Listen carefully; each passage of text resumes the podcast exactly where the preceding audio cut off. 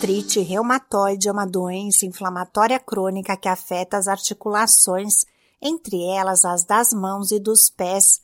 Sem causa específica, ela é classificada como autoimune, pois o próprio sistema imunológico do corpo ataca tecidos e articulações. No Brasil, a artrite reumatoide afeta cerca de 1% da população, o equivalente a pouco mais de 2 milhões de pessoas.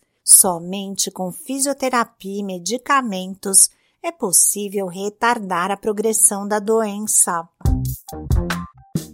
Olá, eu sou a Sig Aikmaier e neste Saúde e Bem-Estar converso com o reumatologista Ricardo Xavier, presidente da Sociedade Brasileira de Reumatologia. O médico fala sobre os sintomas que podem indicar artrite reumatoide. O sintoma mais importante para possibilidade de que esteja havendo uma artrite é realmente a dor nas articulações, o inchaço das articulações e a sensação de rigidez, de travamento, de endurecimento das articulações. Em geral, começando pelas articulações das mãos, dos punhos, aí dos pés, dos tornozelos, mas que depois pode afetar qualquer outra articulação. Né? Então, cotovelos, ombros, coluna, quadril, joelhos. Quando a dor persiste mais que duas semanas, é importante procurar ajuda médica. O reumatologista Ricardo Xavier diz que o tratamento da artrite reumatoide avançou e quanto mais cedo ele começa, melhor é o resultado. Felizmente, nas últimas duas décadas, a gente teve um crescimento muito grande no número de medicações que a gente tem para tratar artrite reumatoide. Tudo isso partiu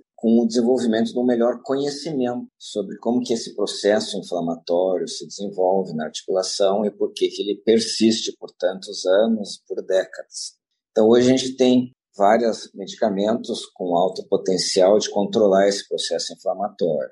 E a eficácia desses medicamentos ela é, é maior se a gente começa em fases, fases iniciais da doença. Então, quanto mais precoce, quanto mais no início se começa o tratamento, melhor é o resultado, mais eficaz são esses fármacos. A doença não tem cura, mas com o tratamento adequado é possível o paciente ter uma vida normal sem dor.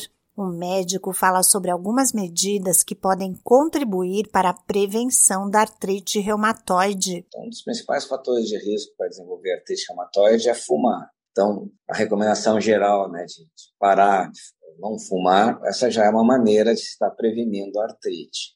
Se acha também que pessoas que têm uma dieta equilibrada, de preferência uma dieta tipo mediterrânea, com também bastante ingestão de, de peixes, ricos em ômega 3, também podem estar um pouco mais protegidos do desenvolvimento de, de artrite reumatoide, assim como prática regular de exercícios, que são o que a gente chama hoje um estilo de vida é, que diminui a chance de inflamação, ou seja, anti-inflamatório.